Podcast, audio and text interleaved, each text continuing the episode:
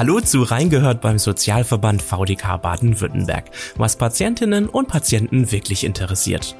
Ärztinnen und Ärzte sind manchmal zurückhaltend, wenn es um Rezepte für Heilmittel wie zum Beispiel Krankengymnastik geht. Menschen mit chronischen Erkrankungen und schwerwiegenden Behinderungen benötigen unter Umständen dauerhaft oder in einem intensiven Ausmaß Heilmittel. VDK-Patientenberaterin Jilka Pinteric erklärt uns im Gespräch mit Nina Petrovic-Foto, wie Heilmittel verordnet werden und unter welchen Voraussetzungen Patientinnen und Patienten ein Dauerrezept, im Fachjargon eine Verordnung für einen langfristigen Heilmittelbedarf erhalten. Hallo Frau Pinteric. Hallo Frau Foto. Frau Pinteritsch, dass Ärztinnen und Ärzte nicht ohne weiteres Rezepte für Heilmittel ausstellen, das haben wir eingangs bereits gehört. Aber was sind denn Heilmittel überhaupt? Ganz allgemein sind Heilmittel alle medizinischen, äh, nicht medikamentösen Behandlungen, also die äußerlich angewendet werden. Zu den Heilmitteln der gesetzlichen Krankenversicherung zählen die Physiotherapie, also sprich Krankengymnastik, dann Massagen also, oder Behandlung mit Wärme, Kälte oder Strom, dann auch die Logopädie, also die Stimm-Sprech-Sprachtherapie und die podologische Therapie, also das ist die medizinische Fußpflege und eben auch noch die Ergotherapie sowie die Ernährungstherapie. Und all diese Heilmittel, die müssen ärztlich verordnet werden. Das heißt also, ich brauche ein Rezept von meiner Ärztin oder an meinem Arzt und dann kann ich beispielsweise mit diesem Rezept zu meinem Physiotherapeut oder meiner Physiotherapeutin gehen. Das hört sich doch eigentlich ganz einfach an, oder? Ja, ist es auch in vielen Fällen. Ähm, wenn Sie sich zum Beispiel ein Bein brechen, dann läuft das meist unproblematisch mit der ärztlichen Verordnung und der Physiotherapie. Ähm, welche Heilmittel äh, bei welchen Erkrankungen wie oft verordnet werden dürfen, steht im sogenannten Heilmittelkatalog, äh, der wiederum Teil der Heilmittelrichtlinie ist. Und wenn der Arzt verordnet, muss er sich an diese Vorgaben der Richtlinie und des Heilmittelkatalogs halten. Also nehmen wir mal den Beinbruch. Äh, der gehört laut Heilmittelkatalog zu der Diagnosegruppe Erkrankungen der Extremitäten und des Beckens. Verordnen darf der Arzt äh, bei einer Schädigung oder Störung der Gelenkfunktion nach einem Beinbruch äh, zum Beispiel Krankengymnastik. Und äh, da beträgt die Höchstmenge pro Verordnung laut diesem Heilmittelkatalog bis zu sechs Einheiten und insgesamt bis zu 18 Einheiten. Das heißt also beispielsweise dreimal ein Rezept mit je sechsmal Krankengymnastik. Und diese 18 Einheiten sind die sogenannte orientierende Behandlungsmenge. Und die darf der Arzt nur überschreiten, äh, wenn ein ausreichender medizinischer Grund vorliegt. Ähm, nach dem Beinbruch gibt es da meist auch keine Probleme, da diese orientierende Behandlungsmenge äh, meist ausreicht und sogar weniger Einheiten notwendig sind. Ja, das hört sich aber wiederum so an, als könnte es durchaus auch mal Probleme bei der Verordnung geben. Rufen bei Ihnen in der Beratung Patientinnen und Patienten an, die keine Heilmittel vielleicht verordnet bekommen? Ja, also wir werden ja immer dann angerufen, wenn es Probleme gibt. Ähm, und oft hören Patientinnen und Patienten den Satz, ähm, ich darf mein Budget nicht überschreiten. Im Klartext heißt es, Ärztinnen und Ärzte haben Angst vor einem Regress. Sie befürchten, äh, dass ihre Heilmittelverordnungen überprüft werden und die Krankenkasse von ihnen die Kosten zurückfordert. Ähm, aber das bedeutet nicht, dass ähm, wenn das sogenannte Heilmittelbudget erreicht wird, dass der Arzt dann nicht mehr äh, verordnen darf. Ähm, die Verordnungen können klar, können ab einem gewissen äh, Überschreitung geprüft werden. Und genau das wollen Ärzte und Ärztinnen am liebsten vermeiden. Aber es darf natürlich nicht sein, dass kranke Menschen äh, deshalb notwendige Therapien nicht erhalten. Also Ärzte dürfen beziehen müssen fachgerecht behandeln und dazu gehört auch die Verordnung von Heilmitteln. Und wenn diese orientierende Behandlungsmenge nicht ausreicht, dann kann der Arzt auch darüber hinaus Heilmittel verordnen und das entspricht, wenn eben ein medizinischer Grund vorliegt, auch den Richtlinien. Wichtig ist dabei, dass die äh, medizinische Begründung für die Verordnung in der Patientenakte dokumentiert wird. Außerdem kann bei bestimmten Diagnosen eine Indikation äh, für einen äh, sogenannten besonderen Verordnungsbedarf oder einen langfristigen Heilmittelbedarf vorliegen. Ja, das sind recht sperrige Begriffe. Was versteht man denn unter besonderem Verordnungsbedarf und langfristigem Heilmittelbedarf? Also bei einem besonderen Verordnungsbedarf äh, sind für einen regelmäßig begrenzten Zeitraum Behandlungen und das in einem intensiven Ausmaß erforderlich.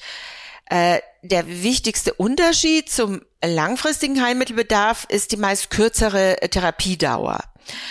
Ein langfristiger Heilmittelbedarf ist dann gegeben, wenn auch über ein Jahr hinaus äh, keine Heilung zu erwarten ist, also zum Beispiel bei chronischen Erkrankungen. Die äh, Verordnungskosten für beide Bereiche unterliegen nicht äh, der sogenannten Wirtschaftlichkeitsprüfung. Äh, das ist ein wesentlicher Vorteil für äh, Ärzte und somit auch für Patienten, weil Ärzte eben keinen Regress befürchten müssen. Äh, diese beiden Heilmittelverordnungen belasten also nicht das ärztliche Budget. Ja, und von welchen Diagnosen beziehungsweise Krankheiten sprechen wir denn, die zu einem langfristigen Heilmittelbedarf oder einem besonderen Verordnungsbedarf führen? Ein langfristiger Heilmittelbedarf ist zum Beispiel gegeben äh, bei rheumatisch entzündlichen Gelenkerkrankungen im Kindesalter oder beim Lymphödem ab Stadium 2 auch bei einer Paraparese, das ist so eine inkomplette Lähmung beider Arme oder beider Arme. Und natürlich auch bei einem Querschnitts, äh, bei einer Querschnittslähmung oder bei einer chronisch obstruktiven Lungenkrankheit. Und natürlich bei vielen anderen Diagnosen. Und die stehen eben alle in dieser Diagnoseliste äh, zum langfristigen Heilmittelbedarf. Und diese Liste, die befindet sich als Anlage in dieser Heilmittelrichtlinie und eine Genehmigung ähm, dieses langfristigen Heilmittelbedarfs durch die Krankenkasse ist generell nicht erforderlich, wenn eben diese Erkrankung auf einer Diagnoseliste steht. Also das heißt, äh, für Erkrankungen aus der Diagnoseliste gilt ein langfristiger Heilmittelbedarf automatisch als genehmigt, wenn der Arzt eben aufgrund der Diagnose Heilmittel verordnet. Ja, und dann gibt es eben, wie gesagt, noch den besonderen Verordnungsbedarf und die Diagnosen, für die eben der besondere Verordnungsbedarf anerkannt ist, werden auf Bundesebene vereinbart. Und Patienten mit besonders schweren Erkrankungen wie äh, Multiple Sklerose oder auch bestimmte rheumatische Erkrankungen oder auch bei Post-Covid benötigen oftmals mehr Heilmittel und haben daher eben diesen besonderen Verordnungsbedarf.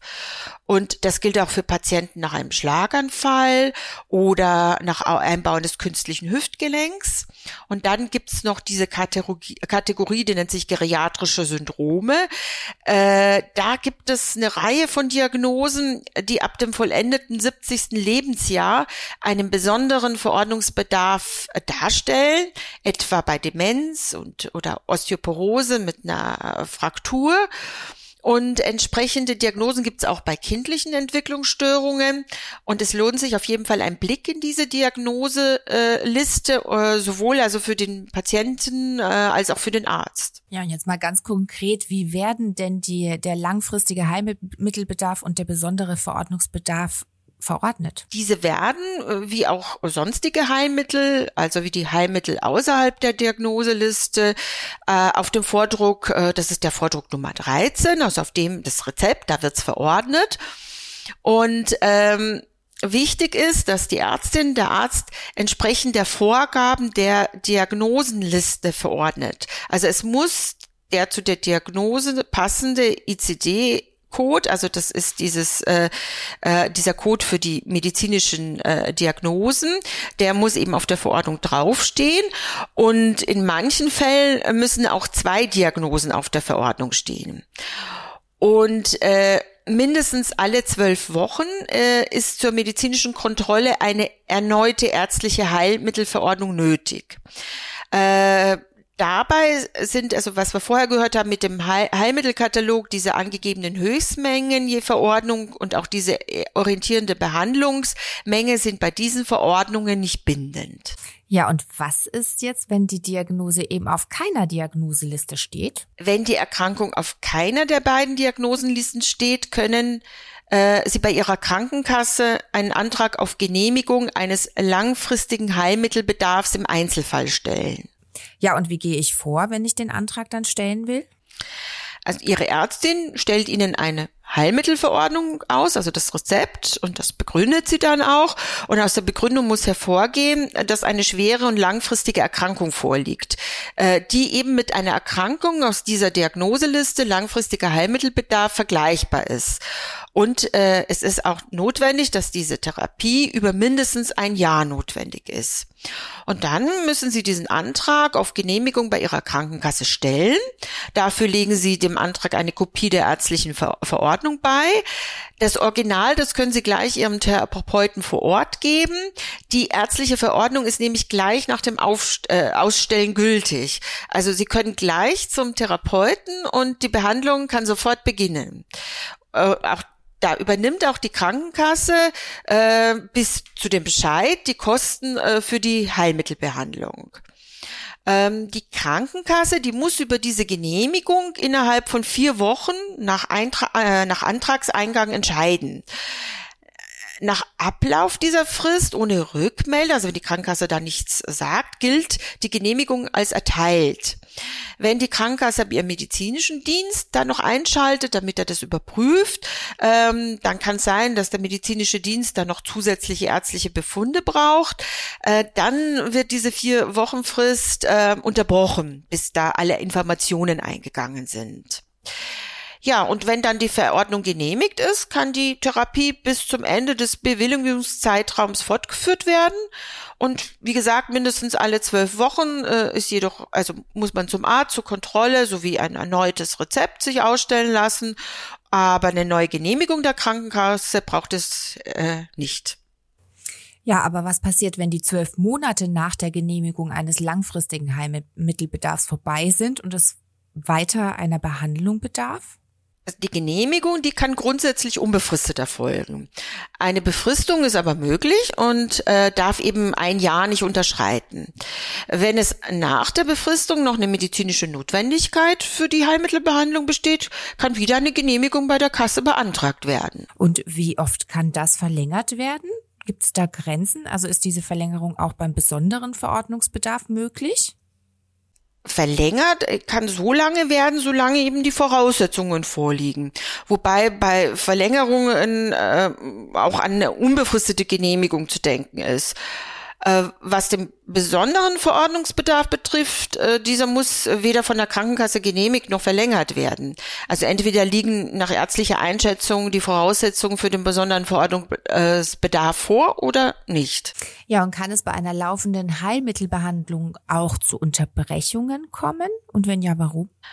Also eine laufende Heilmittelbehandlung kann grundsätzlich auch unterbrochen werden. Kann ja sein, dass der Betroffene mal ja erkrankt oder ja vielleicht auch in eine kurze Zeit eine Reise unternimmt oder der Physiotherapeut hat mal keine Zeit oder äh, also die entsprechende Begründung für die Unterbrechung ähm, ist vom Therapeuten auf der Verordnung zu dokumentieren. Wird eine Behandlung länger als 14 Kal äh, Kalendertage ohne angemessene Begründung unterbrochen, verliert die Verordnung ihre Gültigkeit. Also das gilt bei jeder Heilmittelverordnung, hat aber nicht direkt mit der Genehmigung oder Verlängerung beim langfristigen Heilmittelbedarf zu tun. Dann fassen wir das vielleicht nochmal alles zusammen. Wenn die Erkrankung auf einer Diagnoseliste, also entweder langfristiger Heilmittelbedarf oder besonderer Verordnungsbedarf steht, ist kein Antrag notwendig. Steht sie auf keiner der beiden Diagnoselisten, dann kann ein Antrag auf Genehmigung bei der Krankenkasse gestellt werden. Es muss aber dann eine Erkrankung vorliegen, die vergleichbar ist mit einer Erkrankung aus der Diagnoseliste langfristiger Heilmittelbedarf. Was kann man denn tun, wenn die Krankenkasse den Antrag auf Genehmigung ablehnt? Also gegen eine Ablehnung der Krankenkasse, also ein Bescheid ist natürlich Widerspruch möglich. Der Widerspruch muss schriftlich erfolgen. Die Frist ist ein Monat nach Zugang des Bescheids. Und bei der medizinischen Begründung kann sie der Arzt, äh, der Ihnen eben das Heilmittel verordnet hat, unterstützen. Und juristische Unterstützung erhalten Mitglieder von den VDK-Juristinnen und Juristen.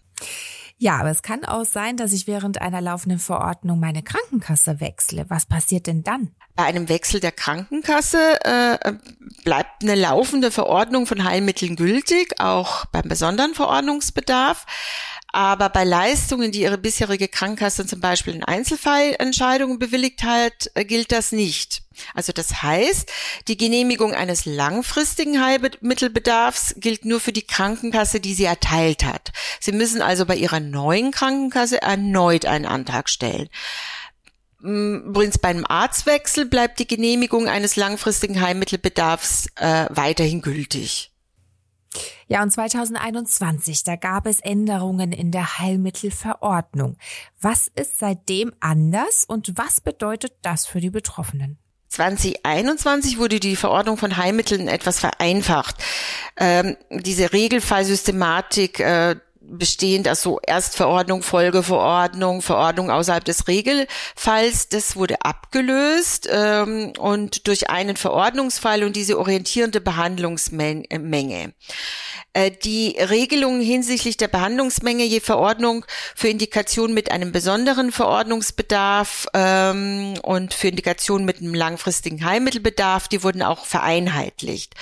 Für manche Patientinnen und Patienten mit chronischen Erkrankungen und einem, eben einem dauerhaften Heilmittelbedarf bleibt es aber trotz dieser Änderung bei mehr Aufwand und mehr Zuzahlungen durch Ausstellung mehrerer Rezepte.